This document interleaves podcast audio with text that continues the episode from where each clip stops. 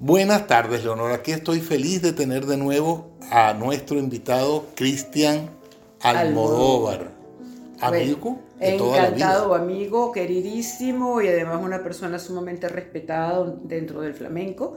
Y bueno, yo estoy aquí fascinada con todos los temas que se van a tocar, ¿no? Nos habíamos quedado en, la invitación del día de, de ayer en el fandango, que el fandango fue como la primera aparición, aparte de esta historia maravillosa que contaste, que venía desde la India, etcétera, pero donde ya la música se respetó como tal y que tenía un compás que decía tres tiempos. Ahora de ahí se derivan muchos de los palos que conocemos, para que nos los explique. Bueno, pues resumiendo lo, más breve posible sobre el compás, la importancia del fandango eh, al venir a estructurarlo en el tiempo de un 2-3, un 2-3, como para que lo entienda el oyente como un vals continuado de la Europa, en el do re mi fa sol si, al encontrarse que cambiamos la modalidad y asistir el si bemol y el la mayor, que son, son tonos frígidos diferentes para una persona muy difícil de, de, escucharlo, pues eh, intentaron y lo interpretaron para entrar en dos compases vals y tres binarios. La feliz idea de, esa mesa, de esos maestros al principio de siglo, cuando empiezan a darle eh, a un árbol, darle una familia, que todo el fandango se derivara en otros palos, un momento de cambiar tonalidades fueron cambiando formas de, acentuación. Eso, eso, es como el que está oyendo un tiempo y de hacen un, dos, tres, un, dos, tres, un, dos, un, dos, un, dos, un, dos, tres, para que la gente entienda. Y eso, eso es lo maravilloso porque nadie lo está contando todos lo están sintiendo. Sí. Hay, una, hay varias anécdotas de, de, de, músicos impresionantes. Pero hay anécdotas, por ejemplo, de la banda de Mel Davis cuando vienen en los 60 e intentan grabar a España un disco sobre el flamenco con esa inquietud, se volvían locos de poder seguir la continuidad, así como un montón de... ¿Y qué palos se derivan de ahí? ¿Qué palos? ¿Cuál es el más importante? Por ejemplo, la soleá, que es un, la, madre de todo lo que viene después. Se entiende que hoy es la madre de, todos los, de, todo el cante, muy pausado, muy lento, donde esos números y, ese acento viene muy pasado, donde la letra en su poesía, en su literatura, tiene una cadencia donde se deja, que, donde se deja notar y se deja lamentarse y la soledad tiene dentro de una persona, dice que me parece muy triste escucharle, la esperanza totalmente es lo contrario, es la esperanza, es el amor.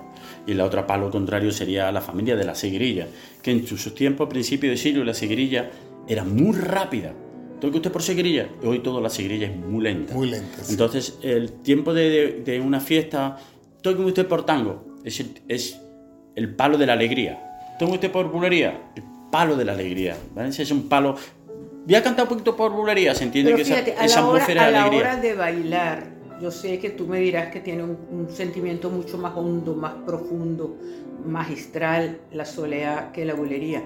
Sin embargo, la técnica, como técnica, es más complicada la técnica de la bulería, ¿no? Claro. tener el compás más marcado. Es, el mismo compás, Lili. Sí, pero mucho más rápido y con... Claro, es más rápido la bulería, pero es el mismo compás. pero la rapidez, la velocidad te quita, o sea, las llamadas en la bulería son, bueno...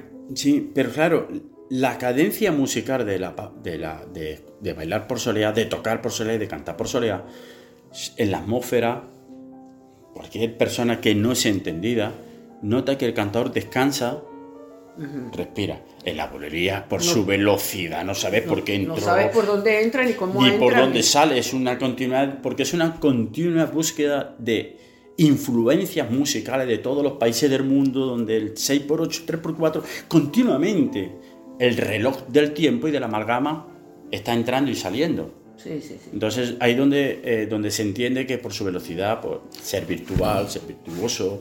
Las mismas alegrías. Las alegrías también tienen ese tiempo. Tiene ese tiempo, más pausada, un poquito más rápido pero que es el mismo, pero es igual, es un 3x4, 6x8. Eh, y, ahora hay uno que me encanta, que es el 2x4, que son los tangos. Claro. Y quiero que hables un poco de los tangos, porque los, tangos, eh, al, ser un, al ser un 2x4 binario, pues bastante eh, es bastante fácil, bastante asequible para una persona que empieza a bailar, pues un movimiento derecha e izquierda, a ver dos tiempos, uno puede descubrirse en la forma de hacer las palmas, también al ser continuada puede encontrar el ritmo en sus movimientos, sus cadencias, siempre es es muy simpático, su alegría. Muy alegre y muy, sensual.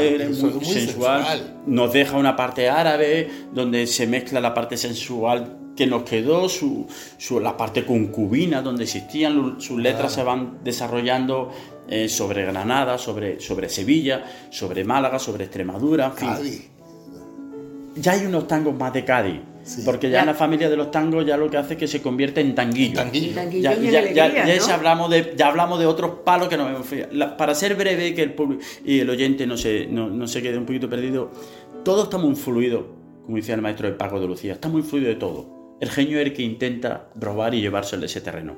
Cuando unos tangos te lo lleva a Cádiz es porque el determinado artista, por su conocimiento y a, la vez por su maestría, ese tango se lo lleva en sus maneras y entonces ese tango se convirtió en letras muy gaditanas, rozando el tanguillo, rozando una chufla, rozando los aires de La Habana, donde el, intercambio ya de, la Guajira. Y eso quería que le honor, que le hablara de todos esos palos que son producto de los cantos de ida y vuelta. Ida y vuelta explica el concepto de la... porque además nuestros oyentes no saben lo que significa ida y vuelta.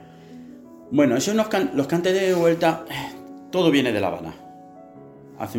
hacemos un intercambio cuando descubrimos América y al regresar venimos con una tonalidad diferente. Y a la feria que venimos una tonalidad diferente también venimos con una literatura y unos colores diferentes. De encontrar eh, dentro de, nuestras dificultades eh, que había, encontrar que vengan de América con distintos colores, con distinto intercambio, hizo que una música venía mucho más abierta. Entonces esos palos que nosotros le dimos abiertos, pues hablan en su respiración y en su acentuación de los colores sudamericanos, pero casi todo de La Habana, casi, todo, de La Habanera. totalmente de La Habana. No hay la Guajira, la, la, Habanera, la colombiana, bueno, pero yo creo que esta conversación... La Vidalita, en fin. Y, de todos, y de todos estos palos y de toda esta introducción al flamenco, si tú tuvieses que decirle a nuestros oyentes que se eh, que orientasen su, su capacidad de baile, comenzarías con que con la sevillana. Primeramente, ¿cuáles serían las primeras lecciones que tú le darías a un alumno nuevo? bueno, sevillana sería, sería muy importante porque la sevillana es el primer de la primera música que sales de la clase y a la persona que dice vengo de una clase de baile flamenco y, te dicen que vámonos para la feria, ¿no? Que mucha suerte esas ferias, ¿no?